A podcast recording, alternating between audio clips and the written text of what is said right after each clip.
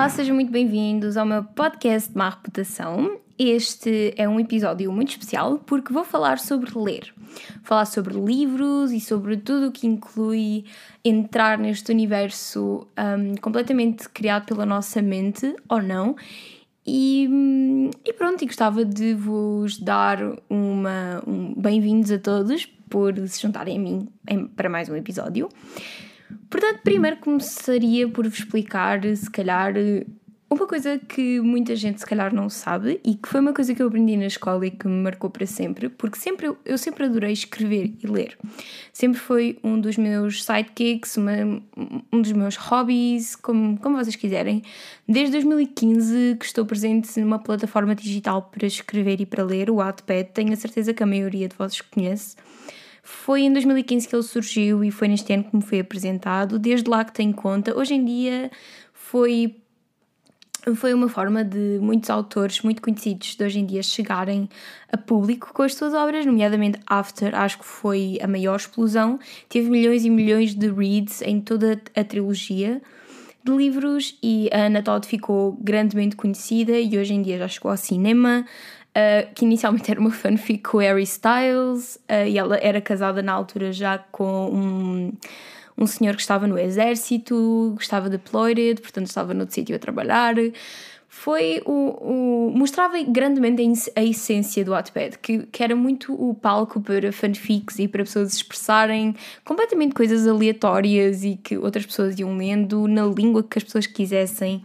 E hoje em dia acho que ganha uma proporção muito maior, com histórias pagas sendo algo muito diferente, mas eu continuo a usar este software para escrever as minhas obras, no entanto já tirei todas de publicação.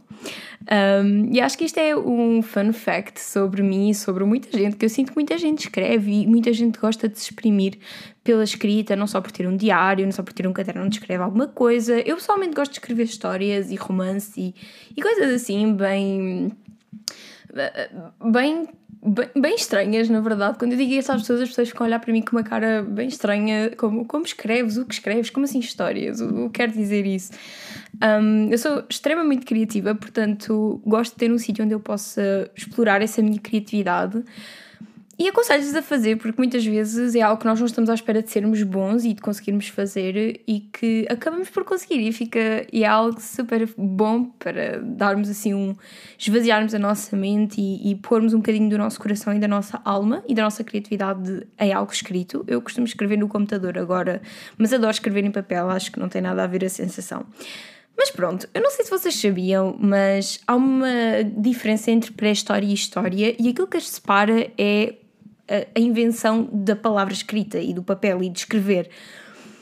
Um, eu acho que isso é incrível, quer dizer, foi a partir deste momento que nós começámos a ter relatos históricos daquilo que tinha acontecido e começámos a ter livros e começaram a haver histórias e, e que as pessoas começaram a entrar com, com outra perspectiva. Portanto, começou, começou, começaram a existir livros, toda a gente já ouviu falar dos meus copistas e daquela questão toda, de que antes não haviam impressoras gigantes. Mas pronto, eu não sei se vocês gostam de ler. Eu sinto que hum, a maioria das pessoas das duas uma ou ama ou odeia ler. E pela minha experiência, quanto mais nos obrigam a ler algo, menos vontade nós temos de ler e menos gostamos de ler determinada obra. Isso foi como aconteceu a português no 12 ano e um, e no décimo e no décimo primeiro, onde nós éramos obrigados a ler determinadas obras e eu simplesmente não conseguia ler ou aquilo não tinha nada a ver com a minha perspectiva de leitura. E eu acho que devemos incutir nas pessoas um, um gosto por ler, porque cada um tem um estilo de livro que goste mais. Lá está, por exemplo, não gostam de livros sem imagens? Epá, tem BD. Há anos que isto é famoso, acho que agora começou a acalmar um bocadinho. A parte da BD acho que agora é mais o mangá, que é muito conhecido, que é o tipo de literatura japonesa que existe imenso e depois dá origem aos animes, portanto acho que toda a gente, uh, pelo menos conhece e sabe o que é, não é? Hoje em dia acho que imensa gente adora. Um, eu acho que, felizmente, agora na nossa sociedade está a voltar um bocadinho o hábito de ler, o que é muito importante, porque não sei se vocês já experimentaram ler algo fictício, mas a vossa mente transporta-se automaticamente para outro local que vocês imaginam completamente diferente daquilo que está a acontecer e que é incrível, quero dizer, vocês, vocês que criam um mundo completamente diferente na vossa cabeça e completamente fictício, um, e que vocês criam, vocês criam, por mais que exista uma descrição de uma personagem, eu sinto que era muito engraçado todas as pessoas terem a capacidade de fazer. Sabem aqueles retratos policiais que existem quando estão à procura, quando as testemunhas veem um, um assassino em série ou. I don't know, qualquer coisa do género e aquelas pessoas fazem retratos policiais. Eu adorava conseguir fazer isso e conseguir recriar as personagens que eu imagino quando leio um livro, quando me são descritas à letra, porque eu sinto que se comparasse com toda a gente que leu o livro, eu ia ter, víamos ter pessoas completamente diferentes. Isso só mostra a diversidade que ler pode ter, porque nós podemos tirar uma ideologia de um livro e ser completamente diferente da outra pessoa e daquilo que a tirou e daquilo que aprendeu e daquilo que gostou mais. E eu acho isto completamente incrível, porque vimos a mesma coisa, lemos a mesma coisa, passámos pelo mesmo e, no entanto, tirámos experiências completamente diferentes, porque eu acho que ler, principalmente hum, coisas fictícias retira imenso potencial de uma ideologia que nós criamos na nossa cabeça e que é tão diversa e que é tão mágica porque estamos perdidos num mundo paralelo, claramente paralelo ao nosso, e que não tem nada a ver e que, que, uma pessoa que está a ler a mesma coisa está a passar por uma experiência completamente diferente e completamente nova, apesar de estar a ler as mesmas palavras. Claro que isto não é para todos os livros, não é? Temos livros técnicos, temos livros reais e, e documentações reais, de coisas que acontecem, não fictícias. Claro que isto aqui é um bocadinho diferente. Eh, por exemplo, livros técnicos nós lemos porque queremos ficar informados sobre um determinado assunto.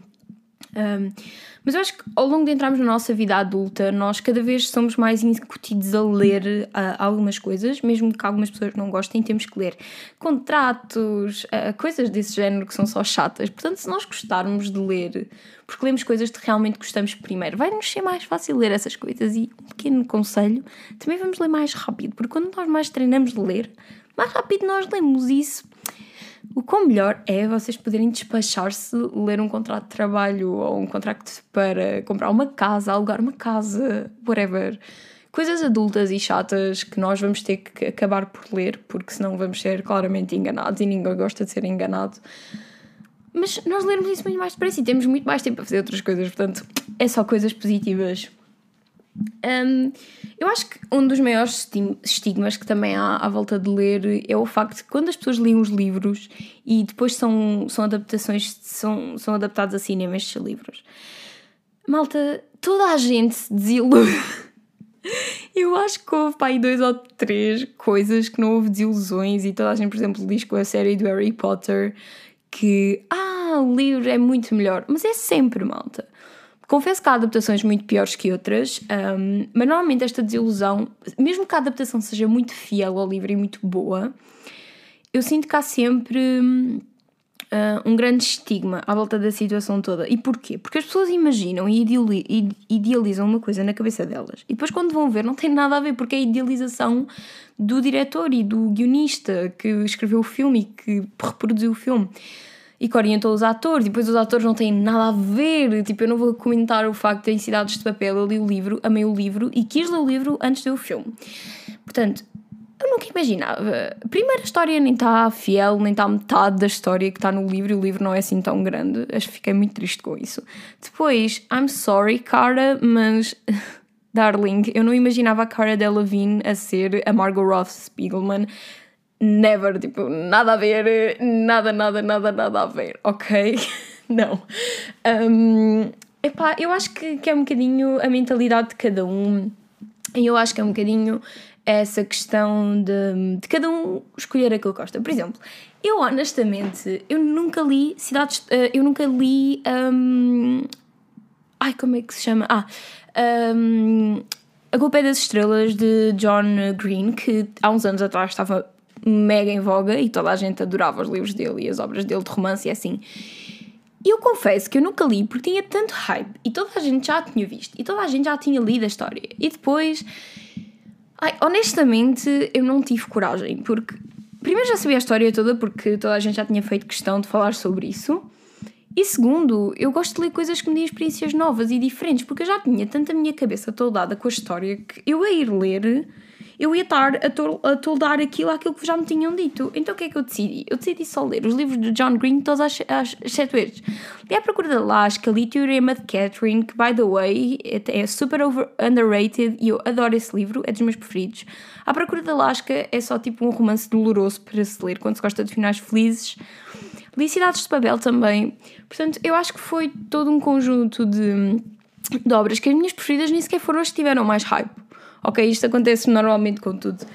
Um, lá está, tipo, Harry Potter, eu só vi os filmes e vi os filmes tipo, há, o ano passado, na quarentena, em 2020. E vocês dizem-me, epá, só eu? E yeah, só, porque toda a gente via, toda a gente gostava, quando saiu na minha altura toda a gente adorava, eu não vi. Portanto, eu acabei por ver porque estava curiosa para saber o que é que estava ali. E imaginem, eu não, não sou de todo fã de Harry Potter, não compro cenas do Harry Potter. Um, porquê? Porque, primeiro, eu não vivi aquilo com toda a gente, portanto, sinto que foi, foi um bocadinho que eu perdi o hype todo da coisa. Segundo, eu não li os livros, portanto, não fiquei mesmo apaixonada por aquilo. E terceiro, eu percebo porque é que as pessoas gostam, mas eu não me relaciono, estão a perceber? Tipo, não é a cena que eu, que eu mais, mais gosto por aí adiante. Mas o pior caso que eu vi de representação de livros adaptados a filmes foi mesmo de um romance chamado Dove que, que é Designated Ugly Fat Friend, que é literalmente a amiga feia e gorda, e é sobre o estereótipo de um grupo de amigas que tem uma amiga feia que os rapazes vão a debordar para entrarem nas boas graças das raparigas giras. E basicamente o gajo que fala com, com a rapariga que é a Duff do grupo, ela tem muita personalidade e eles são vizinhos e ele é tipo o mais giro da escola. Pronto, o típico romance. Eu adorei o livro porque o livro tem uma, uma, uma ideologia já para 2012, não era assim tão comum e é aquela questão da aceitação de todos os corpos. O que, que eu achei incrível porque agora é um movimento que está que está super está super empowered e que as pessoas. Pronto, já falámos disso também sobre as redes sociais no, no episódio com a Marta Silva, por favor, se não ouviram, vão ouvir. Mas é um, um livro que já fala disso, que fala imenso sobre as amizades e sobre crescer e assim. E quando eu vi aquele filme, eu já tinha visto o filme antes de ler o livro, eu nem sequer associei à mesma coisa. Porque imaginem, eles pegaram naquilo e puseram tudo em redes sociais, porque o livro era 2012, nem sequer havia muito aquela coisa das redes sociais, ou 2008, só havia PlayStation 2, eles falam imenso sobre isso no livro. E eles, em vez de fazerem uma coisa fiel, transformaram aquilo num drama de redes sociais uh, e de vídeos virais que correram à internet. Malta, não, não. O, o, o livro é, é bom porque antes de falar de redes sociais já fala daqueles problemas todos. Já fala dos problemas de, de se querer uma pessoa que não existe, de se querer ser perfeito quando não se é. Estão a ver? Fala de se perder amizades porque está com uma crise existencial. Um, isso não está no livro, é uma coisa super superficial do filme e no livro é uma coisa mega profunda e tornou-se meu livro favorito por causa disso. Ah pá, malta, juro. O que mais me irrita é quando alteram a história, porque desilusão vai haver sempre, mas quando alteram a história, eu. Uh, por último, neste episódio, queria imenso falar sobre trilogias porque sinto que é algo mega tipo controverso. Malta, é o seguinte: tentar dar nail a uma trilogia e ser bom e ter uma trilogia excelente é provavelmente dos trabalhos a nível de escrita mais difíceis. Porquê? Há sempre o estigma do primeiro livro ficar, as pessoas ficarem todas uau, isto é incrível, isto é tão bom, isto é maravilhoso, isto é mesmo, mesmo, mesmo fixe, tipo, divergente, estão a ver? O do meio foi tipo. Oh, oh, já foi tipo puxado, estão a ver? Já foi difícil de fazer, já, já é tipo o meio da história.